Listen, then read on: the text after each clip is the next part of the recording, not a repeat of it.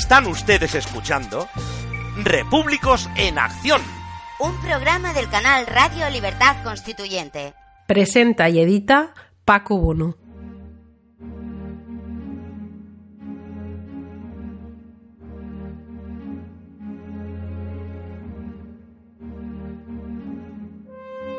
Hola amigos repúblicos, bienvenidos a Repúblicos en Acción. Empezamos la nueva temporada, la cuarta, y la edición, el programa número 36. Hoy, aparte de mi comentario inicial, contamos, como siempre, con Manu Ramos, con quien analizaremos una noticia o varias noticias de actualidad. Seguidamente, volvemos a Historia para la Acción, con Gabriel Sánchez Coral, quien nos va a hablar del el té de Boston. Ya sabéis que estamos dedicando varios programas a la historia, unos a la historia de España, de los hechos de la historia de España, y otra a la historia de la libertad, que como no empieza en Estados Unidos. Hablamos siempre de la libertad política. Espero que el programa sea de vuestro gusto. ¡Empezamos! Repúblicos en Acción.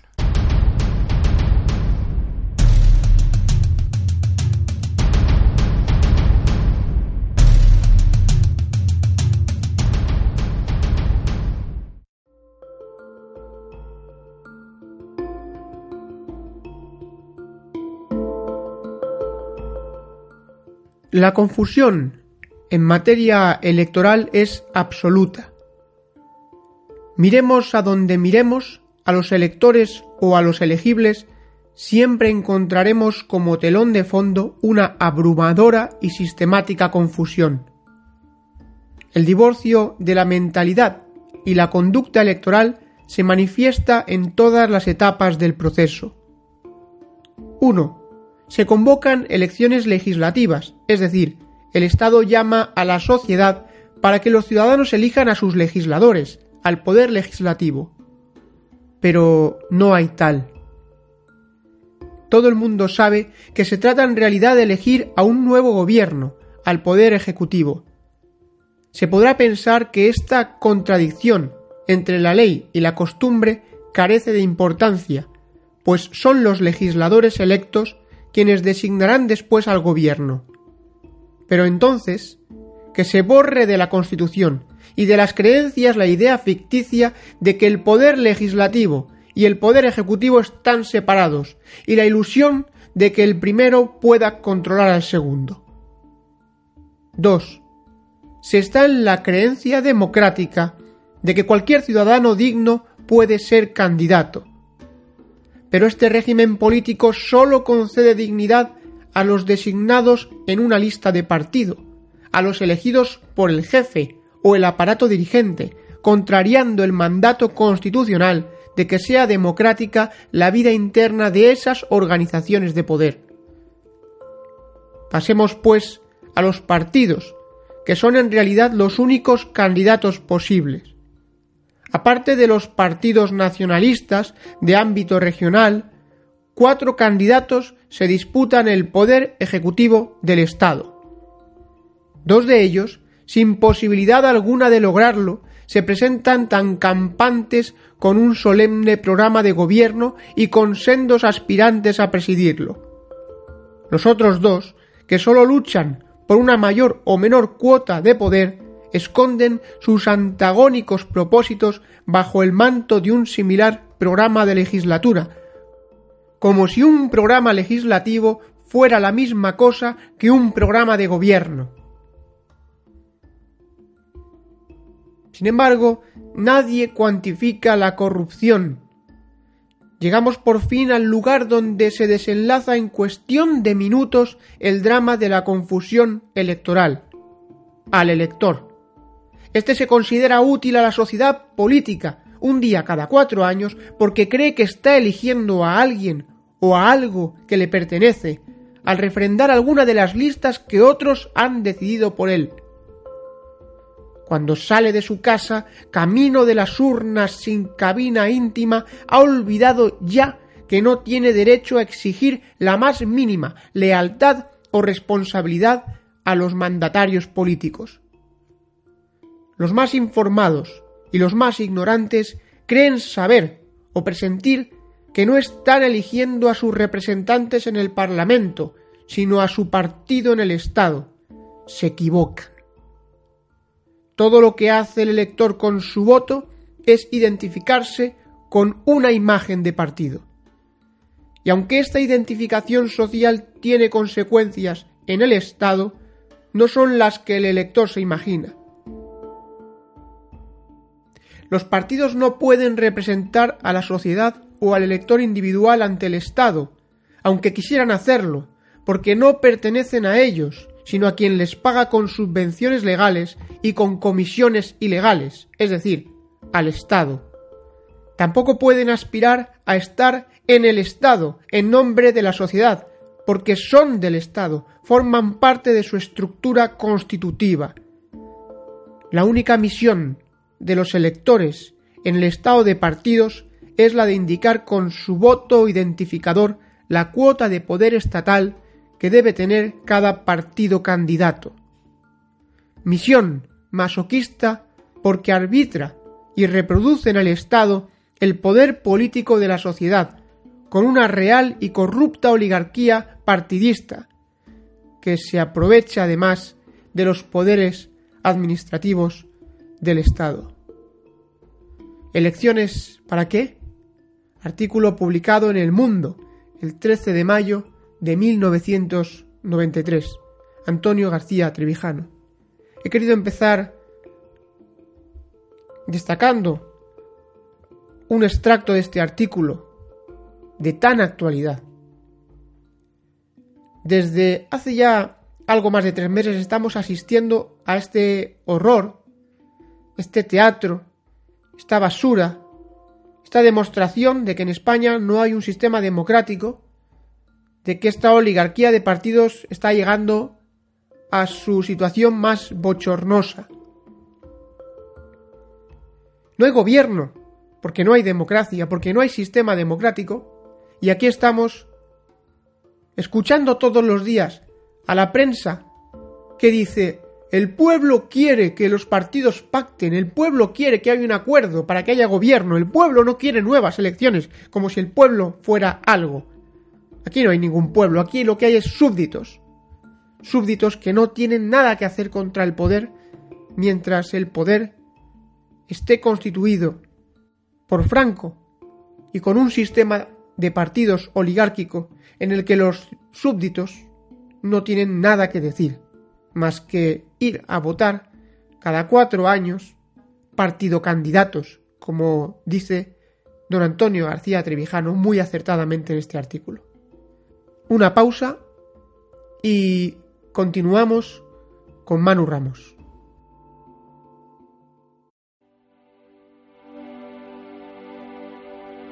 Estamos en la acción. Con Manu Ramos.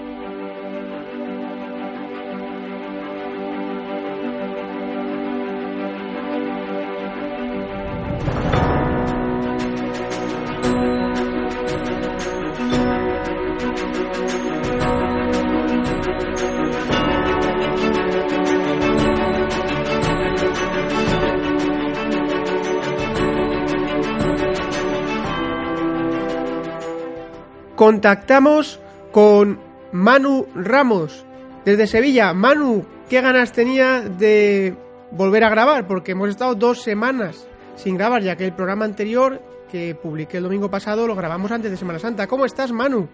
Demasiado tiempo, demasiado tiempo. Muy bien, Paco. Nada, encantado, como siempre, de volver a participar en, Repúblicos en Acción y nada, deseando volver otra vez a repasar la prensa, la actualidad, las ideas de Repúblico, Repúblicas y, nada, pues con ganas, con muchas ganas. Quiero para empezar felicitarte por tu nueva responsabilidad, una gran responsabilidad en el movimiento como es la dirección del diario en el que ya pues, llevas mucho tiempo trabajando como jefe de redacción y has hecho un gran trabajo y pues felicitarte en mi nombre y en nombre de seguramente de muchos de los oyentes de este modestísimo programa como es Repúblicos en Acción.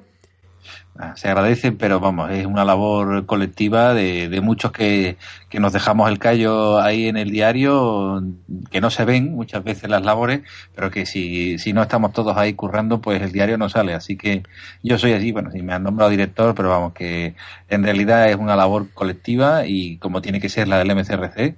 Y, y nada, pues encantado y ilusionado a ver eh, cómo vamos orientando las publicaciones que que son tan interesantes y, y, que se van multiplicando dentro del diario. También quiero felicitarte por tu Vaya. podcast, Nuestros Fundamentos, y además también le debemos una explicación a los oyentes, porque la semana pasada ya anuncié que en, la, en Teoría para la Acción, lo que se llamaba la sección de Teoría para la Acción, estábamos haciendo una serie de programas sobre la Revolución Francesa, que han gustado mucho a los oyentes y que la semana pasada publicamos el último. Decidimos que era el último por el momento, no descartamos que en un futuro pues, retomemos, como en este programa, como en tantos otros, lo que es la Revolución Francesa, porque se ha inaugurado, don Antonio ha promovido y se han creado estos nuevos, este nuevo podcast, nuestros fundamentos, que recomendamos aquí a todos los oyentes de Repúblicos en Acción, en, el que, en los que se hablan de los libros principales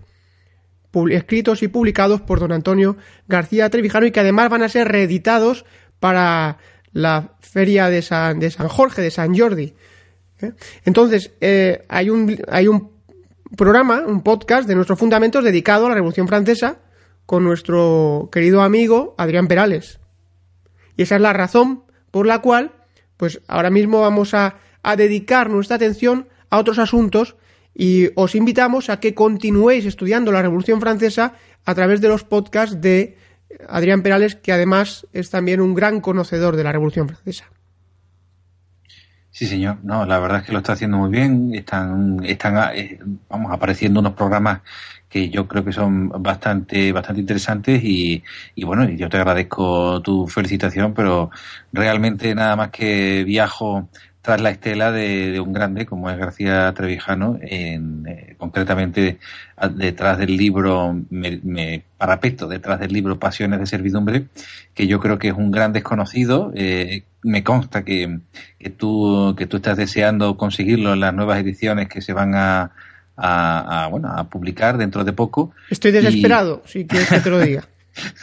Estoy pues... desesperado porque lo he buscado y no lo he conseguido de ninguna de las maneras yo, vamos, a mí me dio un soplo un repúblico así en un, en un callejón de internet, me, me, me, dio, me dio un aviso y fue, fue realmente un, una casualidad, porque es que es uno de los libros más complicados y uno de los más interesantes por lo diferente eh, y por el tratamiento de, de bueno, de, una, de, unos, de un aspecto que no es directamente político, sino eh, so, so, social, antropológico, es una, una visión y una aproximación bastante interesante y divertida. O sea que, que nos puede ayudar a entender lo que pasó en la transición desde el punto de vista soci sociológico y psicológico, ¿verdad? Claro, claro, no, no, desde luego estos caracteres eh, re, reeditados en la versión española de la transición de la transición que, sufrimos eh, son muy clarificadores de por dónde han ido los tiros en, en, todo este fraude de, del 78 y bueno, por qué pues, sufrimos las consecuencias en estos días, para que no seamos unos indignados más. Efectivamente, nosotros no nos vamos a indignar porque vamos a ir al origen del problema, a conocer el origen y no nos vamos a quedar como los del 15M en las consecuencias. Así es. A partir de ahora, pues vamos a dedicar esta sección que se integra en Repúblicos en Acción, que va a ir a continuación, como ha venido haciendo, del comentario inicial o la presentación del programa, a un tema de actualidad, a una noticia de actualidad que comentaremos como veníamos haciendo por otro lado. Tampoco vamos a cambiar eh, la dinámica del programa. Y hemos elegido, tú y yo hablando, hemos pensado que hoy, esta semana, tocaba hablar de la opereta, el teatro, la reunión a tres en el Congreso. Oye, el Congreso se está convirtiendo, eso no sé, parece um, un palacio de, de, de, de, no sé, parece la sede de los partidos más que el Congreso, parece la sede de Podemos, de Ciudadanos, del PSOE, parece como no sirve para, para nada ahora mismo, Sí, sí, sí, desde luego es... Eh, no tiene quien le mande, no hay un gobierno que mande sobre el Congreso, porque no han podido nombrar a, al gobierno, pues investir a un presidente todavía, pues entonces el Congreso está ahí, no sé, como pues se reúnen, salen, tal. Entonces a mí me llama mucho la atención el, la, la comparecencia de hoy de Pablo Iglesias, como siempre rodeado de su guardia pretoriana, como gran líder que es, es un gran líder, muy valiente, se tiene que rodear de todos, todo lo que es la pandilla de Podemos, ahí en el, no sé si es la sala de conferencias o de rueda de prensa del Congreso, pues para hablar de la, de por qué no hay gobierno, bueno, para engañar a la galería. Y yo te pregunto a ti, ¿por qué no hay gobierno? Algo dije yo la semana pasada, pero quiero escuchar tu criterio. ¿Por qué? ¿Por, ¿por qué no puede haber un pacto? tantos españoles, ¿verdad, Paco, que estarán desesperados diciendo, ay, ay, que se pongan de acuerdo los partidos, ay. Eso es que me pone de los nervios. Porque yo sé lo que significa que se pongan de acuerdo los partidos. Porque nos lo ha enseñado don Antonio. Claro, claro. Que se pongan de acuerdo para que ya, y ya nos dejen en paz y ya se solucione este embrollo. Ay, que los, españoles están pidiendo que se pongan de acuerdo. Bueno, en fin. ¿Por qué no hay gobierno ahora mismo en España? ¿Por qué sabíamos los repúblicos que eh, las posturas de los partidos eh, en esta solución de votaciones que ha habido tras el 20N, 20 perdón, de diciembre, sabíamos que era irreconciliable y que no iba a haber gobierno? Pues una cosa muy sencilla, porque el mecanismo de votaciones que tenemos hoy en día, mm, no electoral, porque elegir no se elige nada, eh, no es democrático no hay democracia. Si hubiera democracia, estaríamos eligiendo o a un poder o a otro y el mecanismo automático que hiciera que de esa, bueno, de ese resultado matemático, de esa fuerza simplemente numérica, cuantitativa, se, se deduciría un resultado mm, inequívoco, eh, mayoritario, eh, de una u otra opción. La cuestión es que estamos, ¿qué estamos votando? Es que no sé, los españoles no saben ni siquiera lo que, lo que han votado. Entonces, ¿cómo van a saber si va a haber un gobierno o no? ¿Cómo los mismos partidos van a saber si, cómo formar un gobierno? Bueno, la cuestión es tan sencilla como esa. La respuesta es no hay gobierno porque no hay democracia. Efectivamente, no hay gobierno porque no hay democracia. Completamente de acuerdo contigo. Y, estamos los españoles sumidos en esa pasión que, que tratarás tú en, en tu podcast de nuestros fundamentos, seguramente, bueno, seguro porque ya lo has anunciado, la pasión de votar. Es que la pasión de votar. ¿Qué tienes que decir de la pasión de votar? ¿Qué nos puedes adelantar de la pasión de votar? Porque hoy salía de, del trabajo hablando con un compañero a la salida del trabajo me dice, oye, eh, al final vais a tener razón los repúblicos va a haber elecciones. Digo, hombre, va a tener razón don, Antonio García Trevijano con su análisis, que ya lo dijo el día siguiente de las elecciones, que era imposible que hubiera gobierno con esos resultados. Dice, vais a tener razón, pero claro, eh, es que yo no voy a votar, ya te lo digo. Yo no voy a votar estas próximas elecciones si se convocan. Y muchas personas nos vamos a votar. Pero claro, es que si no votamos, va a ganar el PP. Me dice, digo, bueno, ¿y qué? ¿Y qué? pues no sé qué, pues, pues, pues, casi es lo menos malo, dentro de lo malo, porque el, el PP que provoca corrupción, el PSOE corrupción, pero bueno, por lo menos lo que es el sujeto constituyente en teoría, en teoría lo respetan, aunque no lo defiendan, ¿eh? ni siquiera saben realmente quién es el sujeto constituyente ni nada. No. A, mí, a mí me, llamó la atención cuando leí por primera vez el, libro de Pasiones de Servidumbre, em, que ya no solo eh, se relataba y se explicaba lo que es la pasión de votar, sino que existen otro tipo de pasiones, también relatadas en el libro, como son la pasión de votar lo que sea. De votar lo que sea. Sí, esa es otra pasión diferente. Y la pasión de votar en blanco. ¿Por qué votar lo que sea? Pues evidentemente por lo que tú estás diciendo ahora mismo, porque si no va a salir el otro, porque tiene que salir algo. Grande, grande. Y votar en blanco, que creen que votando en blanco... Claro, bueno, la pasión de votar en blanco es la pasión, evidentemente, de votar, pero creyendo, creyendo que eh, te independizas, te lavas las manos ante unos resultados en los que realmente estás participando, porque estás colaborando con el, con el régimen en toda la parafernaria y el circo y el teatro que se forma alrededor, que es este que, que hacen con unas urnas ¿no? y en unos colegios, eh, un teatro bastante caro, porque es muy caro, ¿eh? Eh, un, dineral en campañas electorales, un dineral del Estado que se gasta en una cuestión que realmente se podría dirimir, pues, eh, ¿qué te digo yo? Un voto por correo o por ese, bueno, yo qué sé, en fin, yo creo que, es una cuestión eh, lamentable la de la de la de las votaciones. En Mira, te, voy a dar una idea y te, perdona que te interrumpa, te voy a dar una idea. no hace falta elecciones. Los sábados por la noche en la sexta o en Telecinco o en Sálvame Oye, o en Intereconomía, en el programa este de debates, o en, o en el otro, en el de 13TV, el programa este de, ¿cómo se llama este hombre? De Antonio Jiménez. Nada, que pongan debajo, llamen, los que quieran que gobierne el PP, llamen al teléfono tal, tal, tal. Los que quieran que gobierne el PSOE, llamen al teléfono tal, tal, tal. Podemos tal, y Ciudadanos tal, y ya está. Y el, que quiera, pues que llame. 1,59 euros el minuto a llamada y encima se recauda, ¿no? no y, encima recaudan en lugar de... Pero, pero nada, pero si nos volvemos a estar en las mismas, como este sistema no es representativo y encima como tiene que, digamos, respetar a las oligarquías, diferentes partidos estatales, si nada más que hubiera uno, pero como hay varios partidos estatales, pues claro, fíjate tú la que se ha liado, porque no se ha votado de una manera mayoritaria a uno de los partidos estatales, y entonces no sabe ponerse de acuerdo, no va a haber gobierno, porque vamos a adelantarlo ya cuando vaya a nuevas elecciones, los resultados no van a variar mucho. Mm, vamos, a lo mejor, evidentemente, hay algunas variaciones, algunos subirán un poquito, otros bajarán otros, pero vamos que se desengañe la mayoría de la gente. Si no se provoca un vuelco grande de parte partidarios de uno a otro, que no lo veo. Eh, yo tampoco. es que la, la, la abstención yo creo que sí aumentará en el resultado de los participantes en esta farsa no se va, no se va a demostrar una variación muy grande, con lo cual yo me quiero reír a mandíbula batiente cuando veamos los resultados de las próximas elecciones, elecciones y, no, y, se vean en el mismo lío.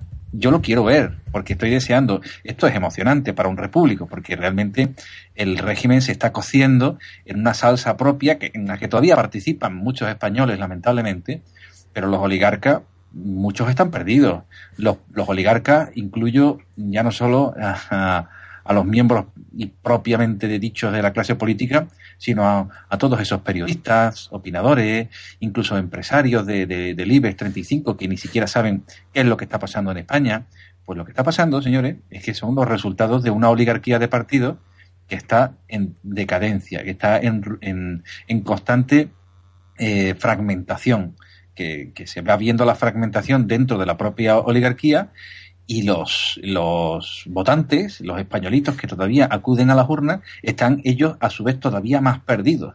Porque de repente ellos necesitan meter un papelito en la urna, necesitan saciar esa pasión de votar como niños infantiles y ya no saben quién es su hermano mayor. Ya eh, la, la familia está deshecha, porque antes era papá y mamá pero ahora, eh, pues ahora está la cosa completamente disgregada. Y claro, como en plena familia de, que se empieza a ver las fracturas, las envidias y las desavenencias, pues ahora mismo los votantes, mm, una de dos, o se aferran a un clavo ardiendo, o simplemente yo quisiera ¿no? que se abstuvieran, ¿no? que abandonaran ese, ese pozo de, de, la discordia y de, y de la confusión o, bueno, básicamente ceñirse pues al, al patrón o al desde un, de una manera infantil pues al que ellos consideren que es su hermano mayor que les va a cuidar, que les va a proteger. Esa es una actitud infantil la de la pasión de votar, eh, Paco. Vamos a, a, colación con esto. Ya sabes que hoy en el, en el diario El Demócrata Liberal, diario amigo, por lo menos nuestro de este podcast y sobre todo tú que tienes amigos que escriben, yo también, porque me considero amigo de, de, las, de los articulistas, de varios de los articulistas de este diario, entre ellos Eduardo Maestre, que ha publicado un artículo en el que nos ha mencionado. Quiero agradecerle eh, pues la deferencia de que nos mencione. Nosotros, en mi caso, yo soy un humildísimo eh, transmisor de las ideas de la libertad que desea conocer, comprender y estar preparado para ayudar en aquello que me toque, en la conquista de la libertad política.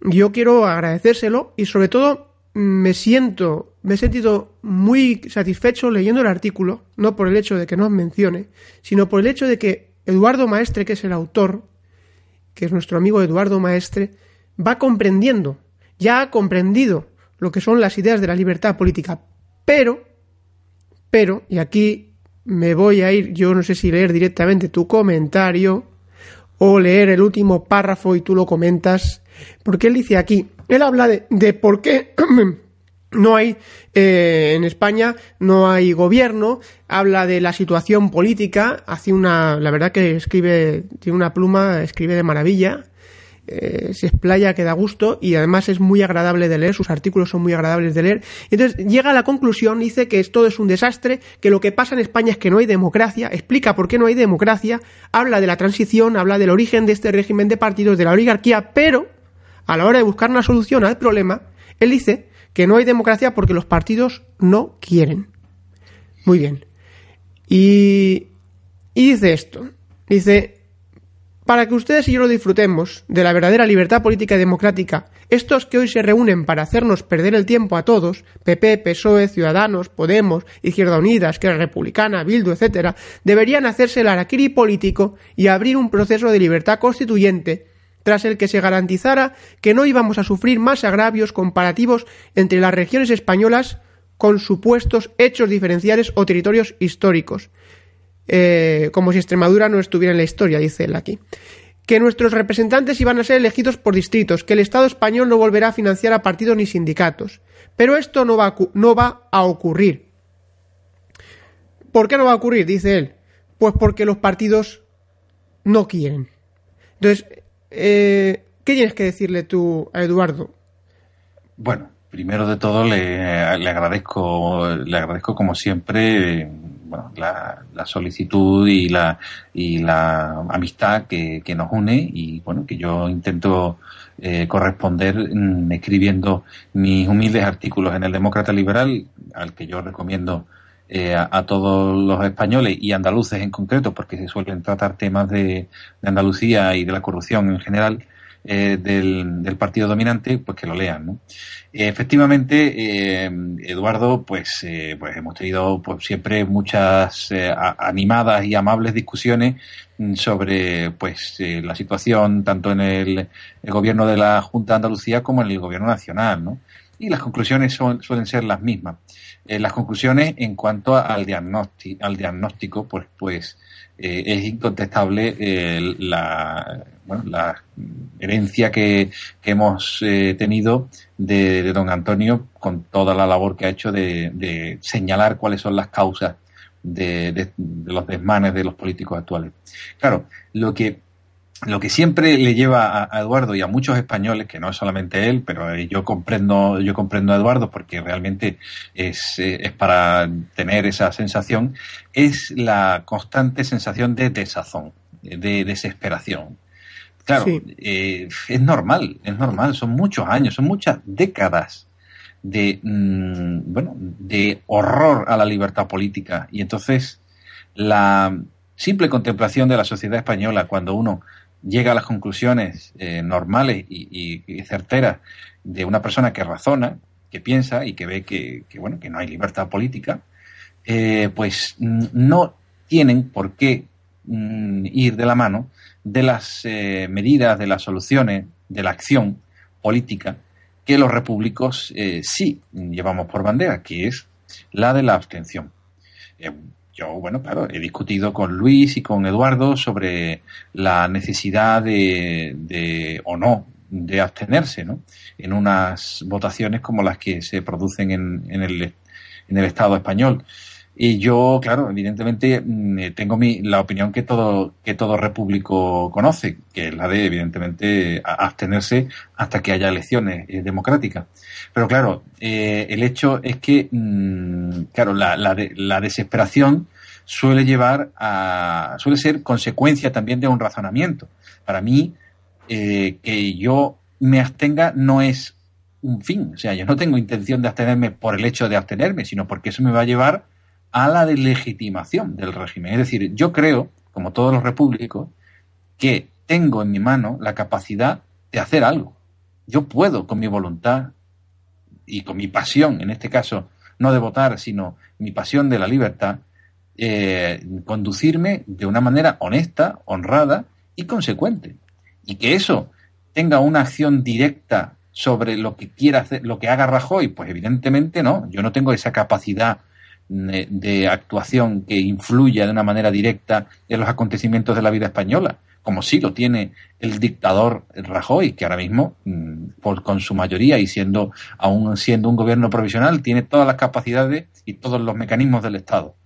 Yo no, yo tengo lo que tengo y bueno, tengo un montón de amigos que son repúblicos que en realidad eh, es una fuerza mucho más potente de lo que piensan muchos españoles. Exactamente. Pero eso, sí, eso sí, tengo la, la certeza de que mi voluntad es mía y puedo hacer cosas que influyen en mi, en mi familia, en mi círculo cercano, en donde yo sí tengo cierta capacidad. Yo no vivo en un planeta aparte, yo vivo en Sevilla, en Andalucía, en España, y yo tengo mi influencia hasta donde yo llegue, hasta donde yo llegue, que será mínima, pero será la suficiente. En cualquier caso, confío en esa voluntad, confío en esa eh, certeza del conocimiento que yo tengo y no me voy a des des desesperar porque otros no quieran. A mí me da igual, y además es evidente que no quieren. Cuando Eduardo se, se desespera y dice, es que no quieren. Bueno, ¿y a mí qué más me da? Es que aparte eh, olvida una cosa muy importante, eh, Eduardo, que no es el Estado, jamás el Estado va a dar la libertad a la nación, es la nación, la sociedad civil, la nación, la, sociedad civil como parte de la nación, la que tiene que conquistar su libertad, la libertad política. Y le está pidiendo a los partidos, no se da cuenta, Eduardo, pero yo no digo que Eduardo no se dé cuenta porque Eduardo no sea, no sea capaz de darse cuenta. Es que como él hemos yo he estado también contaminado y tantísimas personas que hemos sido educados, hemos vivido este régimen de mentira desde el origen. Algunos hemos nacido en él y hemos sido mal instruidos, engañados en las escuelas y en los institutos, donde se nos ha dicho que esto es una democracia. Y lo que olvida Eduardo es que le está pidiendo a los partidos que son parte del Estado que están en el Estado que traigan la libertad, es decir, que se suiciden. Pero eso es un imposible.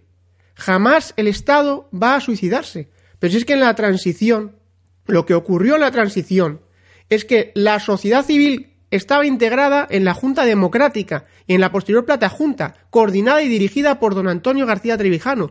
Esa sociedad civil, esa parte de la sociedad civil que estaba luchando por la libertad política, una parte, entre destacado, como ha dicho tantas veces don Antonio, el Partido Comunista y el Partido Socialista, traicionan a la, a la sociedad civil y pactan con el Estado. ¿Que quién era el Estado? Por los franquistas. ¿Es que acaso alguien pidió a los franquistas, alguien podía pensar que los franquistas iban a renunciar a su poder? No, no. Don Antonio no les pidió al Estado que renunciara a su poder, sino que unió a toda la sociedad civil contra ese Estado franquista que a la muerte de Franco había quedado descabezado y era una oportunidad. Entonces, ahora ocurre algo similar. Es que Podemos, Ciudadanos, PSOE, Partido Popular son Franco, son el Estado franquista. Y la libertad política no está en ellos, está en nosotros, que no somos partidos. Claro, es que, es que yo creo que se parte de una desconfianza generalizada en la nación. Eh, es verdad que somos... ¿Por qué? ¿Por qué se desconfía tanto? Ahí, pues ahí por, la, por la experiencia y porque yo, yo eh, bastante momentos de mis eh, charlas, no con Eduardo, sino con muchos muchos españoles, ¿no? suelen suelen contestarme y además con cierto sentido y con cierta verdad, ¿no? Que la sociedad española pues eh, precisamente de sociedad civil tiene poco, porque no es una sociedad muy dada en estos últimos en estas últimas décadas a la búsqueda del asociacionismo, de la unión. Hay mucha desconfianza porque se ha fomentado, Paco, y se ha fomentado que los españoles desconfíen, se corrompan, eh, no destaquen, no se unan, no se alíen, y si se alían, se alían para entrar en el Estado. O sea, lo que se fomenta en, España es cualquier tipo de unión y asociación para conseguir una subvención, para entrar en el Estado como partido, como sindicato, es decir, para vivir del Estado. Lo que, lo que se le ha enseñado al español es que el único sitio cómodo y el único sitio mm, realmente donde se permite que los españoles se unan es o en la cancha de fútbol, o en el partido de fútbol, o en el partido político o en el sindicato. Que es un órgano del Estado. Que es un órgano del Estado. Claro, y los partidos y, y, el fútbol también está completamente politizado eh, en sus altas instancias. Entonces, eh, ¿dónde está la sociedad civil que realmente se organiza de una manera independiente del Estado para ir anunciando eh, un periodo de libertad constituyente, para ir anunciando esa independencia del Estado? Hombre, yo mm, veo mm, que el MCRC es el que lleva ese estandarte. Así es. Yo realmente una asociación con unas ideas tan claras como el MCRC no la hay. Evidentemente, evidentemente yo, yo eh, apoyo y animo y, me implico en todo tipo de, mm, de, organizaciones de ciudadanos en los que realmente están por la labor de la democracia y la libertad política colectiva. Mm, en general hay mucho desconocimiento eh, y, yo creo que desde el demócrata liberal se está haciendo una labor magnífica en cuanto a la denuncia de la corrupción y el señalamiento de las verdaderas causas de, estos males. Y entonces yo, vamos, no hago más que felicitarles precisamente por esta labor. Claro que yo lo que animo es, aparte del fustigamiento, no el fustigamiento, pero sí el señalamiento de, bueno, de todas las causas de, la corrupción, sí animo y doy mm, verdadero, mm, eh, intento transmitir un espíritu positivo a todo aquel que, quiere luchar y que se indigna y que, que, no solo se indigna, sino que además se, se yergue de, dentro de su, mm, bueno, del abatimiento que puede generar a todo español decente y, honrado que ve eh, lo que está, lo que está sucediendo cada día, que no hay, que hay, que hay algo más allá, que no es solamente decir, ah, estamos a merced mira, yo te voy a contar una experiencia muy, muy cortita, muy rápida. Dime. Yo he sido delegado de, alumnos en la, en la facultad, en, en, la, en la universidad. Y cuando uno se implica desde un punto de vista organizativo, te dan incluso hasta una herramienta representativa que, que, en unos niveles muy bajos son bastante, bastante representativas, porque claro, tus compañeros de clase están directamente diciéndote qué es lo que quieren, qué es lo que necesitan. Cuando tú te das cuenta de que la organización, la mera organización, por ejemplo, estudiantil, tiene una fuerza tan grande dentro de eh, unos míseros profesores muchas veces que se oponen, que tú de repente llegas con esa fuerza eh, y con esa reivindicación, sabiendo cuáles son los resquicios dentro de, dentro de las estructuras, bueno, efectivamente representativas en la universidad, que son las limitadas, pero que tienen su fuerza, que la sociedad civil, es decir, esa organización, mera organización de españoles, españolitos del mundo, ¿no? que, decía, que decía Machado, tiene tal fuerza que si se dieran cuenta, si se dieran cuenta el poder deslegitimador que tiene la abstención, el poder brutal que tiene el asociacionismo, asociarse de, independiente, de una forma independiente, es potentísimo de verdad. Yo animaría a toda persona que tiene cualquier tipo de inquietud,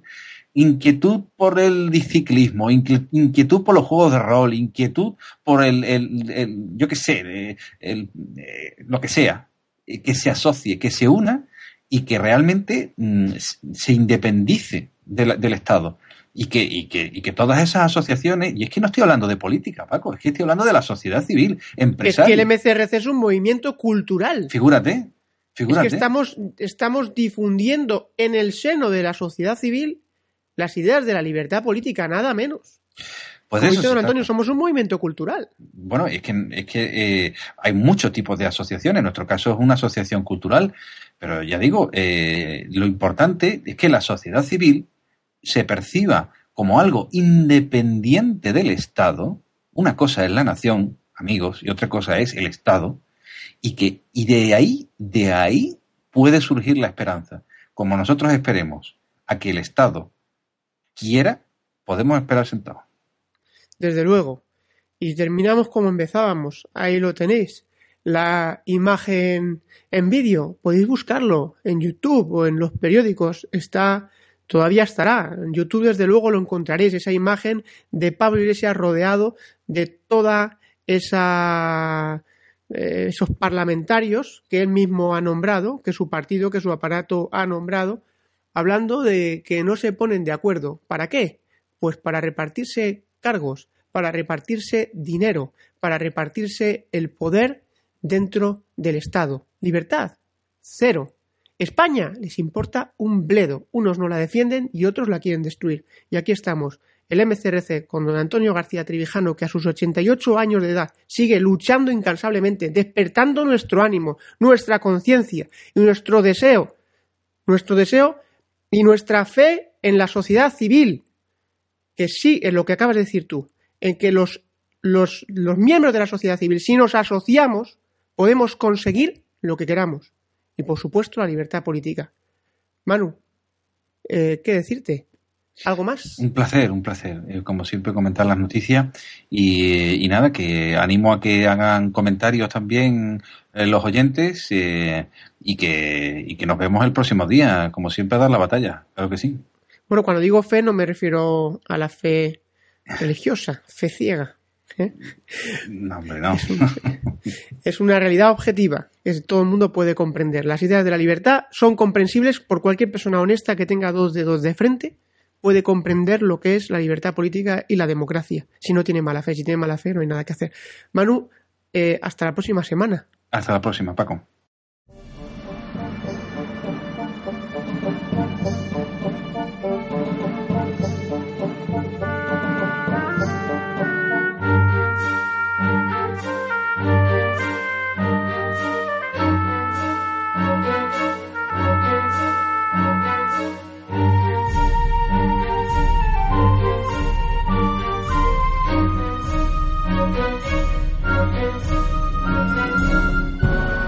Historia para la Acción, con Gabriel Sánchez Corral.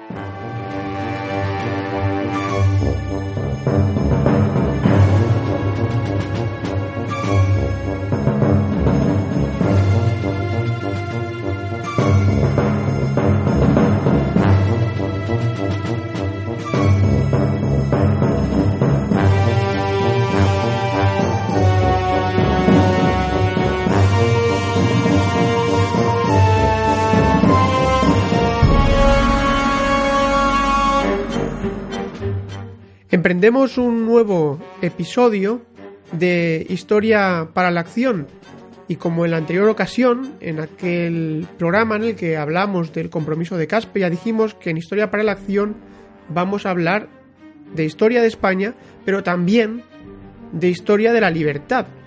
Y claro, ¿dónde está la historia de la libertad? Os preguntaréis muchos de los oyentes. Pues la historia de la libertad está en la historia del sistema político de los Estados Unidos de América. Y qué mejor persona que nuestro amigo repúblico, historiador, Gabriel Sánchez Corral, que además está especializado en lo que es historia americana. Muy buenas, Gabriel, encantado de contar contigo una vez más en este programa. Hola, ¿qué tal? Saludos a, a, ti, Paco, y a todos nuestros oyentes, a los repúblicos y a los que están a puntito de convertirse en repúblicos. No tardará mucho en convertirse, no hay otra alternativa más que la libertad política para España. ¿De qué nos ibas a hablar hoy? Bueno, hoy mmm, vamos a hacer otra vez como el otro día. Nos vamos a ir, vamos a, a elegir un lugar eh, y, un, y, y, una, y un tiempo diferente al nuestro, ¿no? Por supuesto, pretérito anterior. Es, es, es, eso es lo que es eh, la historia, al fin y al cabo. Bueno, antes de nada me gustaría decir eh, el, que la, nuestra sección eh, se llama eh, Historia para la Acción. Correcto. Y, y es un, un, un, título, un, un título, una forma de, de, llamar a la sección muy, muy interesante y sobre todo muy apropiado, porque yo quiero que todos nuestros oyentes, a, a, aprendan pues eh, episodios de la historia que a lo mejor desconocían o que en su día oyeron y, y bueno pues que puedan conocerlos más en profundidad. Pero también quiero que nos sirva eh, para que cuando por ejemplo surja un debate y, y, se hable de, de la libertad, de las, de las libertades, de, de, hoy por ejemplo vamos a hablar de lo que, de, de cómo cómo se puede poner, imponer o pactar un impuesto, pues que pues que salga eh, tengan una, una, base histórica en la que eh, y unas eh, y que puedan con ella defender las posturas de, que defendemos en el en el MCRC es decir que sea estas esta pequeña y humilde sección sea también operativa en la realidad que es lo que yo quiero. Es decir las ideas tienen que pueden servir para deleitar. La historia también bien contada si está bien contada además es un deleite pero que también sirvan para operar en la realidad cotidiana y es un, poco lo que eh, con esta sección yo más o menos me, he propuesto hacer. Bueno, el caso es que eh, hoy vamos a hablar del motín del té, que es eh, fundamental para entender la ruptura de hostilidades entre las colonias americanas y, la, y su propietaria, de alguna forma que es la, la, la corona británica, las colonias americanas de Norteamérica, ojo. Y bueno, vamos a ir a un lugar, que es la bahía de Massachusetts y más concretamente la ciudad de Boston, que está en la costa este de, los actuales Estados Unidos de América, un poquito más al norte de, Nueva York. Y nos vamos a ir a un, a un momento preciso, que es el, el, 16 de el 16 de diciembre del año de 1773. Eh, entonces, para que situemos un poco eh, eh, artísticamente o estilísticamente, estéticamente a la gente, es eh, más o menos en la época en la que todavía la gente de postín llevaba culottes y llevaban medias, llevaban chapines y pelucas empolvadas. Y las señoras llevaban todavía aquellos corsés apretados y aquellos voluminosas faldas y utilizaban todavía el lenguaje del abanico, ¿verdad? en los cortejos. En fin. y bueno, el, el tema, el, el motín del té hay que enmarcarlo en la historia y viene justo eh, en el periodo posterior a eh, lo que se denomina la Guerra de los Siete Años, que había llevado a cabo Inglaterra y una coalición contra las potencias borbónicas, España, Francia, por, supuesto, y España entre ellas, y que dura siete años, de 1700, eh, la Guerra de los Siete Años creo que era de 1756 a 1763. Bien, eh, Inglaterra acaba mm, no exhausta, pero muy, muy, muy afectada económicamente por el esfuerzo de guerra. Y entonces em, el primer ministro de, del gabinete de, Jorge III, que es que había accedido la corona en 1760, es Lord Grenville. Lord Grenville. Jorge III daría para otro capítulo, porque es el rey, es un rey que en un momento dado pierde la razón, se vuelve loco, literalmente, y toma decisiones que probablemente afectaron en la, en, la resolución del conflicto en contra de los intereses de, Gran Bretaña. Hay una, película, ¿verdad? La eh, locura del rey Jorge, ¿puede ser? Exacto, exacto, me lo has quitado de, lo tenía en la, en la punta de la lengua, exacto. Es una película además que se ve bastante bien cómo se trataba eh, la enfermedad mental en, en aquella época, eh, de una forma porque hoy nos parece de alguna manera brutal, pero que bueno, eran, eran la ciencia, entre comillas, de, eh, de la psicología y la psiquiatría en aquella época. Bien, bueno, entonces el, primer ministro, eh, Lord Grenville, se plantea reorganizar y reestructurar el, el, imperio y para hacerlo que funcione más efectivamente y también para poder recaudar más dineros para las maltrechas arcas del Estado, del Estado de la Gran Bretaña. Entonces eh, se fijan las colonias y dice, bien, tenemos ahí unas colonias que pueden rendir más eh, pueden rendir más económicamente en favor de todo el imperio de lo que lo están haciendo hasta este momento. Las colonias habían vivido los colonos de alguna forma, eh, pues podemos decir, muy independientes, y mucha intrusión por parte de, la corona y de los y de los funcionarios reales. Entonces, lo que hace eh, Lord Grenville es, lo primero, delimitar una línea en los Apalaches, que son eh, la primera cadena montañosa que desde la costa este nos encontramos si nos vamos introduciendo en el, en el territorio continental americano.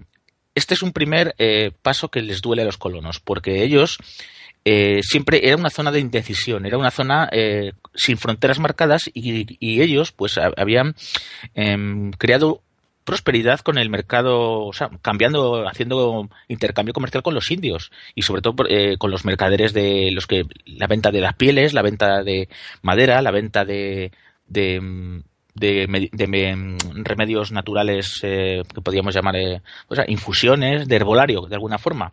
Entonces, al, poner esta línea, de alguna manera, los americanos se sienten constreñidos Veremos que el americano, en su configuración mental, en cuanto le ponen una frontera ya se siente disgusto.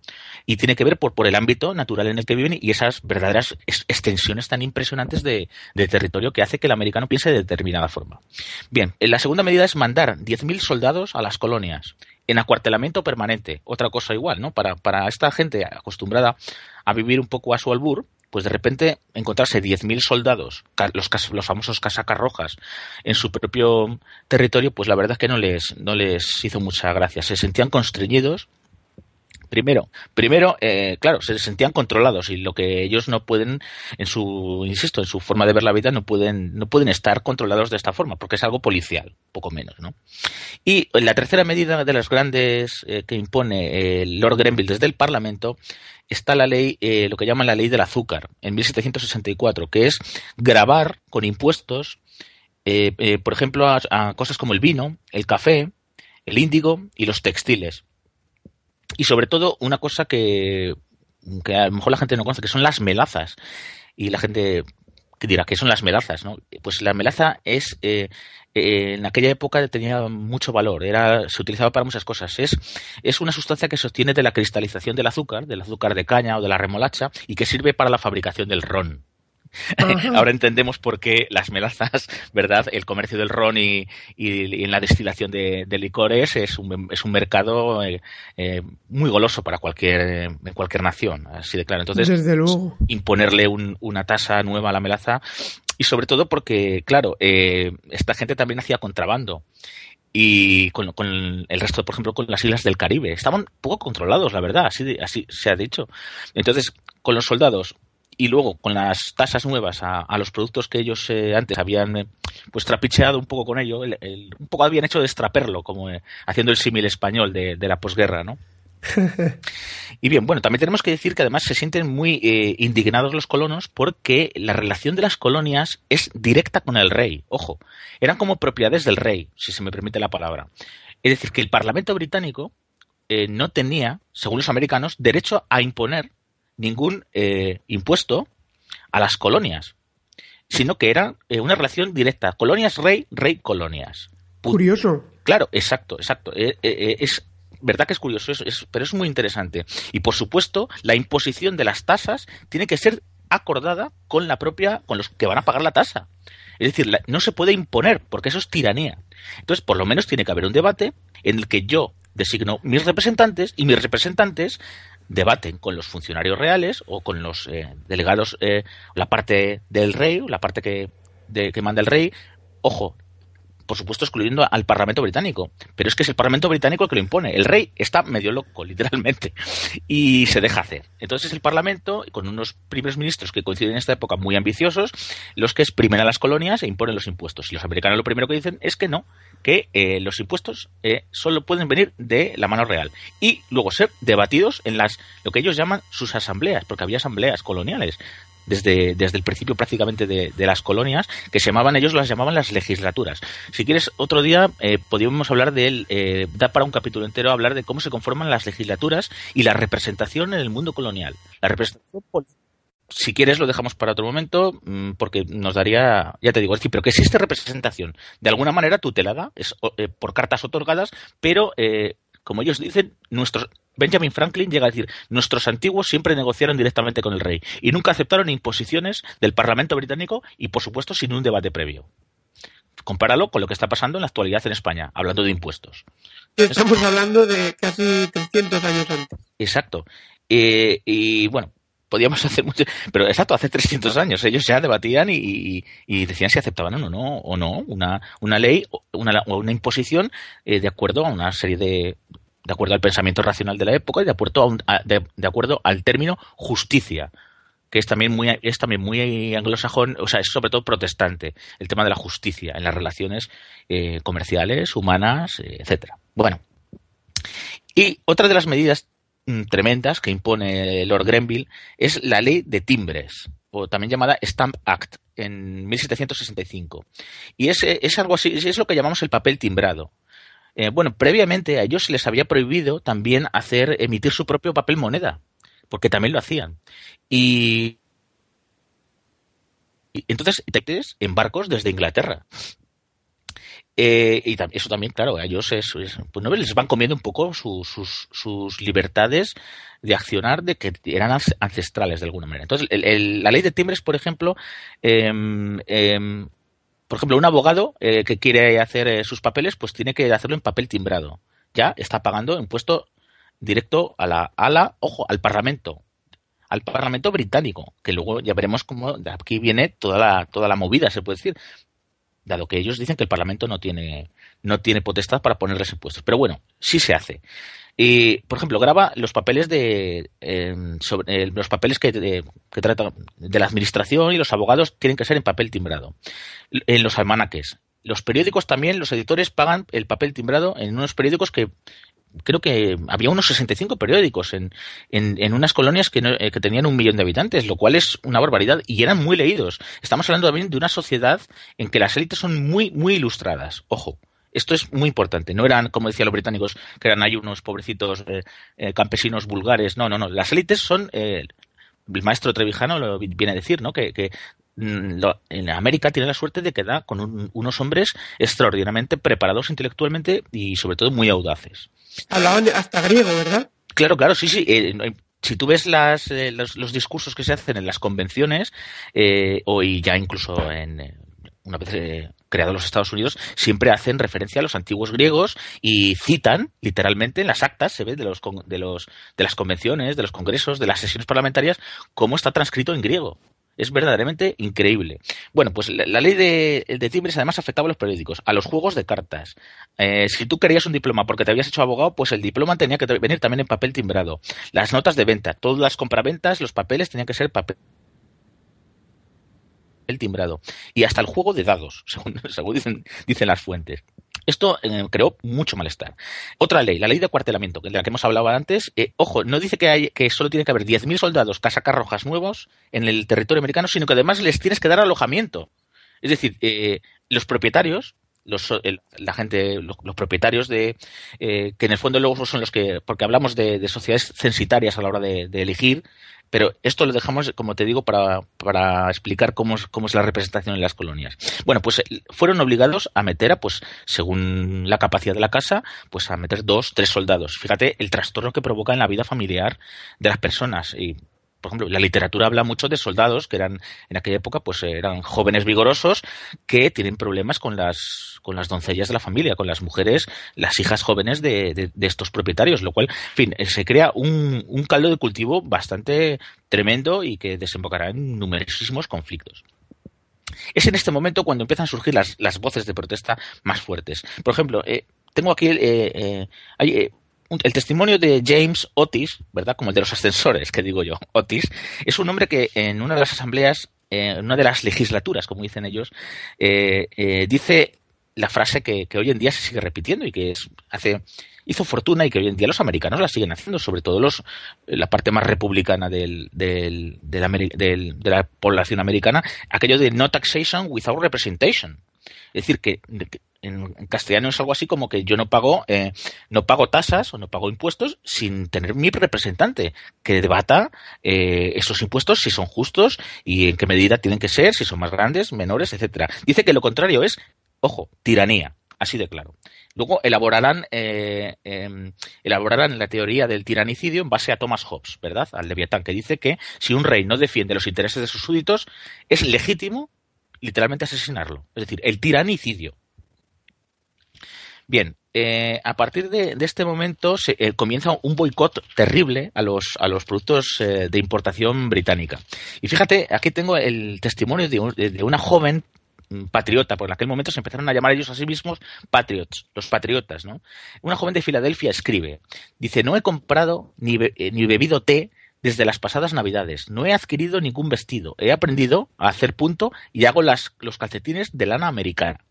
Fíjate, eh, qué, verdad qué compromiso con, la libertad. Tremendo, es que la situación era, era tremenda, o sea que de repente empieza a haber impuestos por todos los lados, te meten los soldados en las casas. Exacto, y, las sociedades eh, son gente muy sensible a estas cosas, eh, porque está en su espíritu.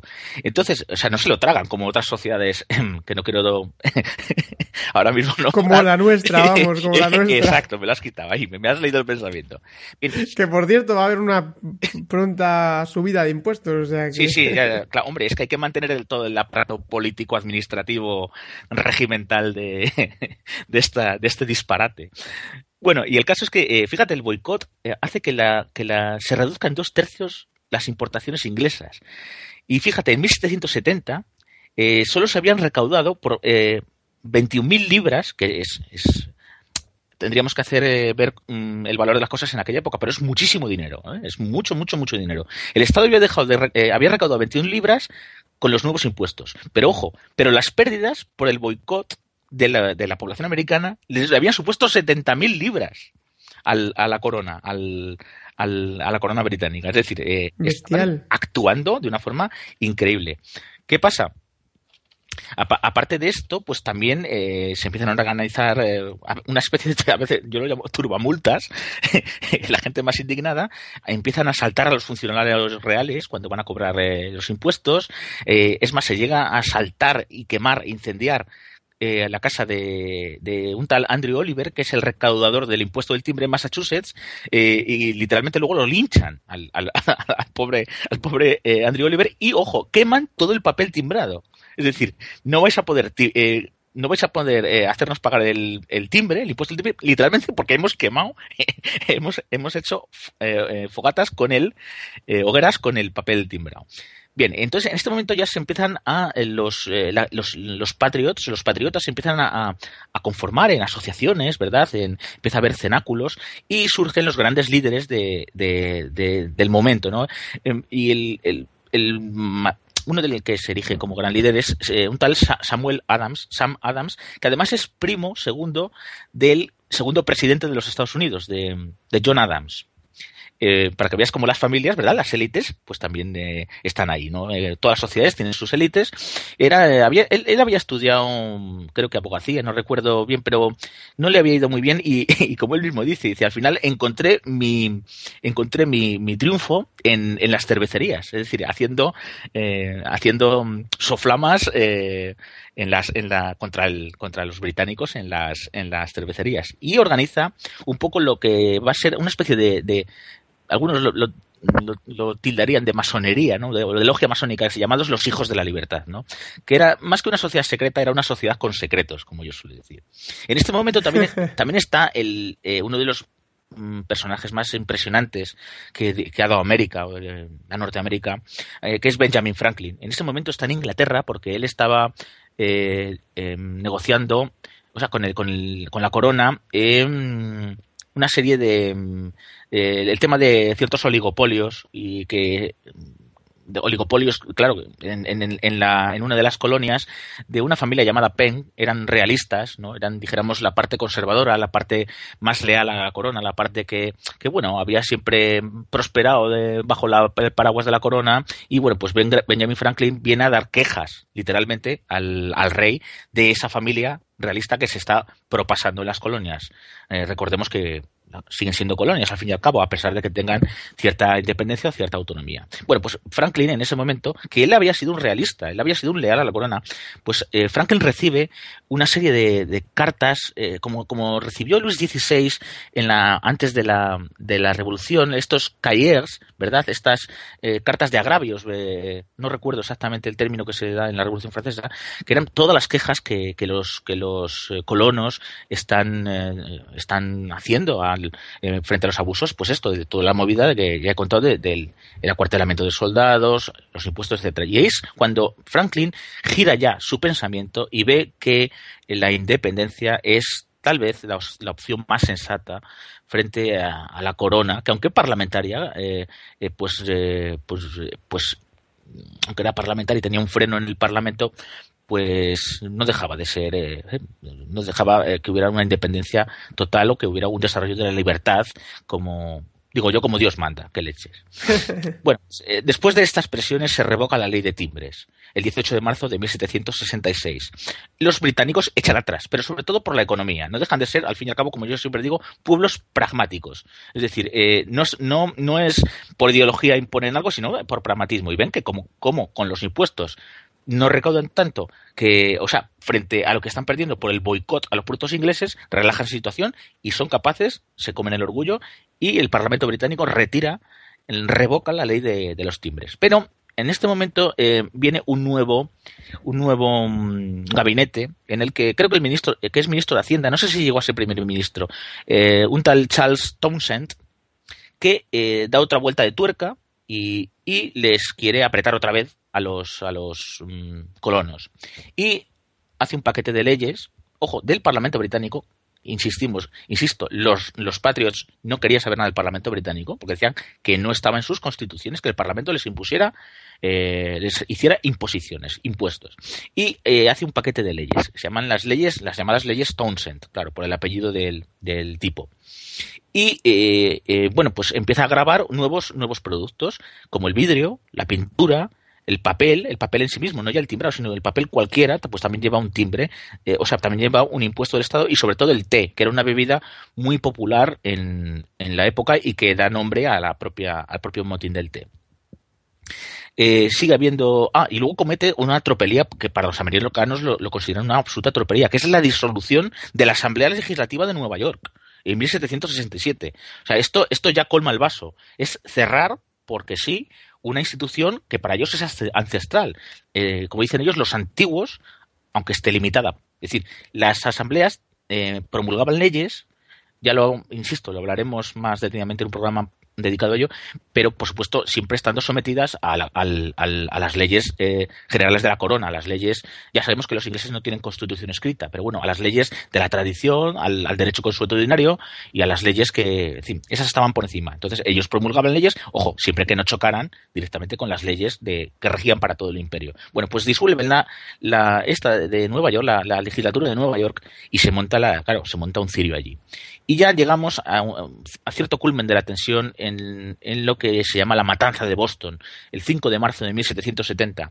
Eh, y aquí vemos que eh, hay unos soldados que están, unos casacas rojas que están por allí en, están en Boston. Date cuenta que eh, Boston tenía unos 15.000 habitantes y 4.000 de ellos eran soldados. Es decir, es mm, o sea, se veían casacas rojas, levantabas las... Por todos lados, había casaca roja, efectivamente. ¡Qué barbaridad! Se sentían sitiados, literalmente. Y estaban realmente eh, un control policial extremo, lo que llamaríamos hoy control policial. Entonces, bueno, pues hay un, se da la casualidad de que hay una serie de chavales bostonianos que, por otra parte, los bostonianos siempre habían tenido fama de ser muy rebeldes en el resto de las colonias. Y cuando ellos se ponen a dar, a dar caña, de alguna forma, a los, a protestar contra todas estas injusticias que para ellos estaba haciendo la, corona, por ejemplo, otros, otros, otros estados los ven como rebeldes, les ven casi como anarquistas, de alguna manera. ¿eh? Cuidado. ¿eh? eh dentro de las colonias hay una visión plural de las cosas, ojo, también. Es, propio, claro, de una sociedad que vive en, con ciertas libertades. siempre va a ser plural. Monolítico es todo lo contrario. Es, es lo que tiende a la dictadura, ¿no? O sea, o es propio de las dictaduras, las, la idea monolítica o las ideologías incluso. Bueno, y entonces, eh, hay una serie de, les empiezan a tirar piedras, palos y tal, unos chavales, eh, al fin y al cabo jovencillos, y uno de los soldados, pues eh, Artito, de, alguna manera, eh, abre fuego. Y entonces empieza a haber disparos de los casacarrojas frente a este grupo de gente que no, no estaba ni siquiera armada, ¿eh? Insisto, tiraban bolas de nieve, porque era el, en marzo todavía en aquella zona del norte de Estados Unidos hay, hay nieve, y producen cinco muertos y seis heridos. Claro, esto lo coge Samuel Adams y su los famosos hijos de la libertad y hacen una labor de propaganda que verdaderamente mm, increíble. O sea, levantan a todo a todo ese estado de Massachusetts y aparte de los eh, por ejemplo la legislatura de Virginia que se llama Casa de los Burgueses eh, es como llaman al lugar donde se reúnen, pues eh, hacen mociones a favor de, o sea, contra, contra este tipo de actuaciones, eh, mientras que anteriormente habían sido, pues, de alguna forma realistas, habían sido realistas, ojo, en el sentido no de realidad, sino de que apoyaban al, rey de Inglaterra, de alguna manera. Bien, pues después de la matanza de Boston se revocan otra vez las leyes del nuevo ministro Townsend en 1770, pero se mantiene una que es crucial, que es la del té. seguimos. Eh, después de eh, la revocación de las leyes Townsend, ocurre otro incidente. Y es que, como, como bien dice don Antonio, la historia a veces se hace, la hace el azar, ¿verdad? Y, y, las casualidades. Fíjate, eh, en, este momento se endurece la. O sea, el, Reino Unido manda lo que llamaríamos lanchas patrulleras, manda goletas para controlar el, el, o sea, para seguir controlando el, contrabando que había con las islas de, del, del Caribe, etcétera. Y por ejemplo, apresan un, injustamente, ojo, porque había pagado el arancel, un navío de un, de un tal Hancock, que era un, mercader rico de la zona de, de, la bahía de Massachusetts, y sabes cómo, a que no sabes cómo se llama el barco en cuestión que es apresado. ¿Cómo se llama? El Liberty. el Liberty. Fíjate. El Liberty. El Liberty. Se llama el Liberty. Que, fíjate la, qué casualidades nos da. O sea, están apresando a un navío llamado Liberty. Casi nada, ¿no? Fíjate qué simbólico y qué, y qué realmente increíble. Y luego ocurre, en una de estas reyertas con los barcos de, de su majestad que ocurren en la, en la zona, el, el, llamado incidente del navío Gaspí, que es una de estas patrulleras. Bueno, el caso es que el 9 de junio de 1772, el navío encalla en un barco de arena y, y, y, y, date cuenta el cabreo que tenían las gentes de, este, de esta zona, que cogen, asaltan el navío, linchan a la tripulación y lo queman, lo hunden, lo hacen zozobrar. Tremendo. Es que estás, los, estás los haciendo una. Estás narrando la situación de una manera tan clara. Nos estás, nos estás metiendo en la piel de, de, de esos colonos. Claro, es, claro. Están indignados, están moralmente indignados.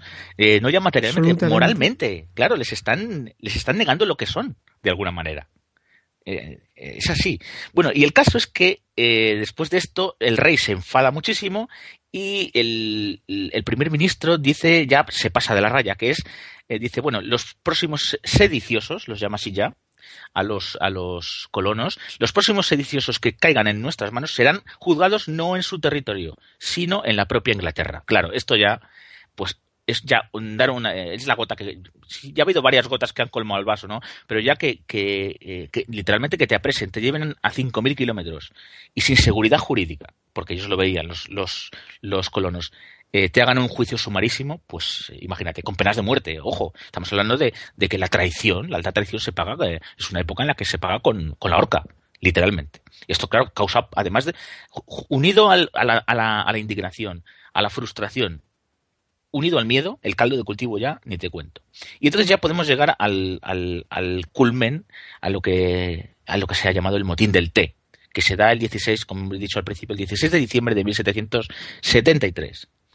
Y eh, bueno, el día empieza, eh, era frío, por lo visto, se cuentan las crónicas, era un día muy frío, había poca actividad. Pero el Samuel Adams empieza a reunir varias asambleas en, las ciudades, pues eh, en lo que llamamos los foros públicos, en las plazas, en los soportales de, la zona de, en la ciudad de Boston. Date cuenta que reunía a miles de personas, era tal la indignación.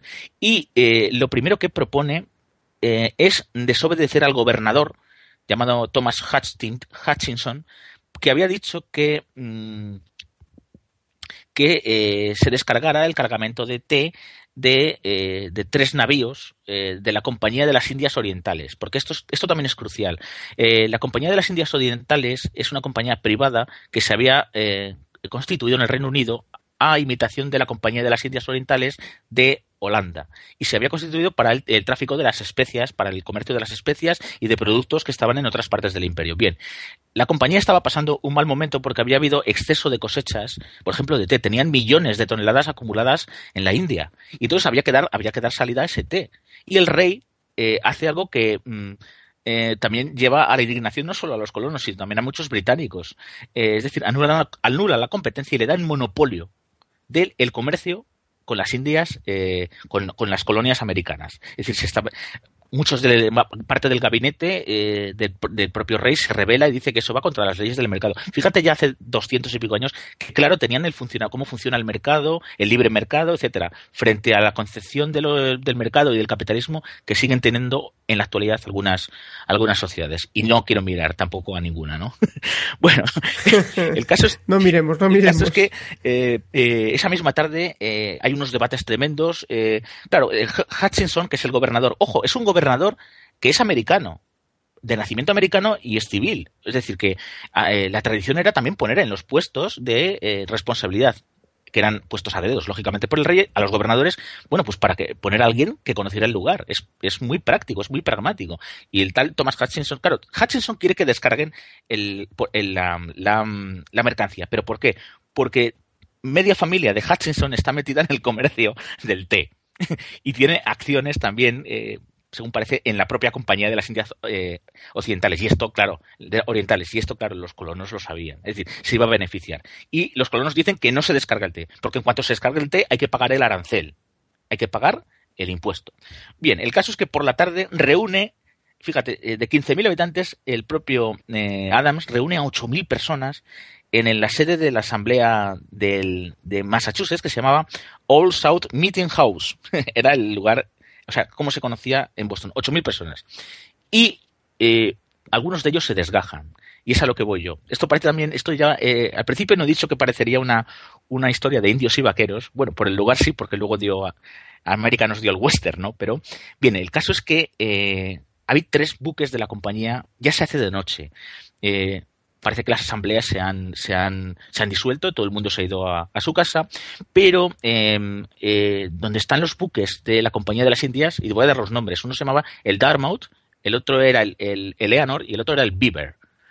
Y eh, que estaban anclados en el muelle, en un muelle llamado Griffin. Bien, pues en ese momento aparecen 100 indios Mohawks, de la tribu Mohawks, que ¿verdad? Trepan por las, por, por las, por el casco del barco y en el fondo son 100 colonos disfrazados, ¿eh? Porque es que también tiene esto un poco de sainete. Son 100 colonos disfrazados de indios, para que luego les echaran la culpa. 100 colonos disfrazados 100 de colonos indios. disfrazados de indios mohawk, porque luego aparecen las, las vestimentas. Es decir, en una forma, claro, si ocurre algo que le echen la culpa, ¿verdad? A los, a los, a los indios. Siempre son con los que pagaban un poco los platos rotos en estas situaciones. Bueno, el caso es que en una hora suben 343 cajas de té que son 45 toneladas, 45.000 kilos de té, y son arrojadas por la borda de, los, de estos tres buques y que tienen un valor de unas 10.000 libras. Bueno, la gente eh, dicen que los testimonios de la época dicen que el té se, eh, estuvo pudriendo literalmente en las, en las orillas de la bahía durante semanas. Es decir, y, o sea, que es, también era como un agravio para un británico, ¿no? De alguna forma que su cargamento se esté pudriendo y que nadie haga nada, ni siquiera lo recoja. Bien, eh, pues a partir de, este momento, eh, eh, Inglaterra ya dice que se ha pasado los límites y promulga lo que llaman las, leyes de lo que llaman las leyes coercitivas. El gabinete del, primer ministro, creo que era Lord, Lord, Folk o Lord, no recuerdo exactamente ahora mismo. Bueno, el, el nuevo primer ministro hace promulgar desde el Parlamento británico las leyes coercitivas que los americanos las transforman en las leyes intolerables y, las, y los difunden a través de, los, de estos nuevos pasquines, panfletos, que surgían como, como setas después de un día de, de, una noche de lluvia. ¿no? ¿Y en qué consiste? Bueno, pues se cierra el puerto de Boston con el empobrecimiento total que hace eh, suprimir la, el, el, mercado eh, en, en, una ciudad de, pues, de 15.000 habitantes, en este caso. Eh, lo ha dicho, los disidentes serían juzgados en Gran Bretaña, lo cual les daba verdadero pavor a cualquier, a cualquier colono. Y se mandan dos destacamentos militares enteros, traídos desde Irlanda. O sea, ya había más casacas rojas que em, había más militares de la corona que, que, bostonianos. En fin, era un sitio absolutamente tomado. Y además la, corona toma el control directo de la Asamblea de Massachusetts. Es decir, casi más humillante aún, no es que te cierren la asamblea, sino que encima tomen el control directo y te digan lo que tienes que decir en la asamblea. Insisto, no miro para ningún lado. y luego otra, y esta es la, el fin o sea, de, las leyes, el otro punto era la extensión de la provincia de Quebec que había pasado a Norteamérica después de haber vencido a Francia en la Guerra de los Siete Años, a territorio colonial al oeste del Ohio. Es decir, eh, y esto parece, parece muy sencillo, pero lo que están haciendo es coger población católica, católica de origen francés y le están dando las tierras que los colonos consideraban eh, su zona de ampliación de las colonias. Es decir, les están tapando, les está haciendo la corona un tapón de católicos, con lo que católico significaba en aquella época para un colono americano, eh, eh, papista, etcétera, y les, encima les está impidiendo, les hace de tapón en su expansión compra venta de tierras en las nuevas, en las nuevas zonas. Bueno, a partir de esto ocurre que las, las, cosas se van poniendo cada vez más, más duras, más difíciles, eh, sigue habiendo linchamientos, asaltos a los funcionarios reales, eh, se, se, se, captura a los llamados presuntos sediciosos, a veces eh, de formas totalmente arbitrarias para, para, imponer el terror, y ya llegaríamos a lo que luego ya más adelante es el famoso incidente de Lexington, que será ya la mecha que haga, haga explotar el polvorín de la y el, por tanto el comienzo de, la, de, lo que llaman la, de lo que se llama la guerra de independencia americana. Y bueno, pues esto ha sido un poco lo que, lo que quería contarte en el programa de hoy y contaros a todos vosotros, queridos oyentes, en el programa de hoy. ¿Vale? Ha sido una explicación magnífica. Sí. Porque no, no solamente, no, es que nos, nos, has, nos has contado la situación, nos has metido en la piel de los colonos americanos y nos has llevado a, a su situación para hacernos comprender, porque si no nos llevas a esa situación, si no nos trasladas a esa época tal y como lo has hecho, con tanto detalle y con y, y de una manera muy sintética, porque lo que acabas de narrar es una cantidad de datos y de hechos, pero de una manera tan sintética que cualquier oyente, empezando por mí, hemos comprendido perfectamente la situación de desesperación y el valor que tuvieron aquellos hombres para hacer lo que posteriormente iban Claro. a hacer y que nos contarás en Claro, el próximo fíjate, episodio. fíjate que luego cuando se firma la Declaración de Independencia en el 14 de julio, perdón, el 4 de julio de, de 1776, Jefferson, que es el redactor, Thomas Jefferson, otro de los grandes, un grandísimo pensador y además eh, hombre de acción, dice, señores, ustedes van a firmar su sentencia de muerte, está diciendo, es decir, a todo aquel que signe este documento, eh, eh, sabe que si lo cogen, lo ahorcan. Y por supuesto todas sus propiedades serán eh, ellos eh, ya sabes que el americano y el- la propiedad la propiedad privada es, un, es sacrosanta para el americano. Es decir y, y, pues eso dice todas las propiedades serán eh, quemadas serán expoliadas y serán luego eh, serán vendidas al mejor postor o formarán parte de se, rein- se reintegrarán al patrimonio de la corona. Es decir son cosas muy serias. Ahí no se hacía eh, política ficción ni política post- lo que hoy se dice posturio eso era política de verdad. Ahí se estaban jugando la vida y su honor, que era también algo muy importante en la época, como he dicho al principio. Bueno, pues eh, me alegro de que te haya gustado y espero que os haya gustado a todos los repúblicos y, a estos nuevos repúblicos que están, que seguro que lo van a ser en un futuro, comprendiendo, eh, aportando con eh, mi granito de arena, pues espero que, vayamos entre todos entendiendo un poco lo que ha sido la lucha por la libertad, que no ha sido regalada, que la libertad tiene que ser conquistada, pero que uno, si va en busca de la verdad, eh, pues al final, eh, por, por lo menos quedará en su foro interno satisfecho. Eso para mí es muy importante. Y con esas maravillosas palabras terminamos este, este podcast, porque no hay más que decir. Luchemos por la libertad por la verdad. Bien. Gracias, Gabriel. Muchas gracias, Paco. Un abrazo muy fuerte y seguimos en un próximo, una próxima edición de Historia para la Acción.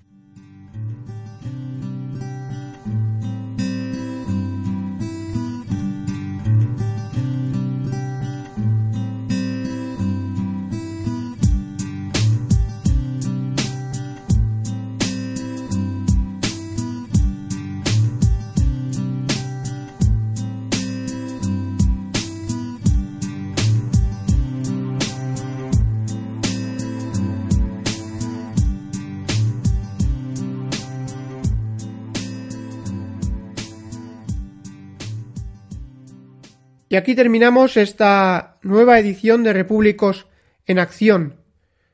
Os recuerdo que si queréis colaborar con ese proyecto tan enorme que estamos emprendiendo, ese documental largometraje que queremos llevar a los cines y a los festivales internacionales en el que vamos a contar la verdad de la transición, los hechos que protagonizó don Antonio García Trevijano desde el año 1968 al año 1978, podéis escribir a Chimo Amat a su correo chimo con x arroba uiui.es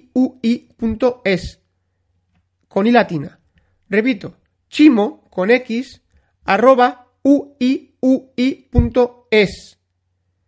Toda colaboración, aportación económica o colaboración técnica será bien recibida. También quiero recordar que Radio Libertad Constituyente, como muchos ya sabréis, ha emprendido un nuevo podcast, unos nuevos audios que se llaman Nuestros Fundamentos y os invito a que los escuchéis todos los días en Radio Libertad Constituyente, así como el programa diario ya clásico de don Antonio García Trevijano, que no hay que perderse. Visitad también nuestro querido diario, Diario Español de la República Constitucional, diariorc.com. Si queréis contactar con nosotros, con el programa Repúblicos en Acción, podéis hacerlo a través de su correo electrónico repúblicosenacción.gmail.com. También podéis seguirnos en Twitter, os invitamos a que lo hagáis en la cuenta arroba rlc-reac con el nombre Repúblicos en Acción y en nuestra página de Facebook donde publicamos todas las actualizaciones o novedades del programa. Gracias a todos los repúblicos, al movimiento, a todas las personas que dedicáis cada día vuestro tiempo libre, parte de vuestro tiempo libre, que sacrificáis parte de vuestro tiempo libre por algo tan honroso por algo tan verdadero como es la libertad colectiva, la libertad política de todos. Gracias, amigos. Seguimos luchando pacíficamente por la libertad política y por la democracia. Hasta la próxima semana.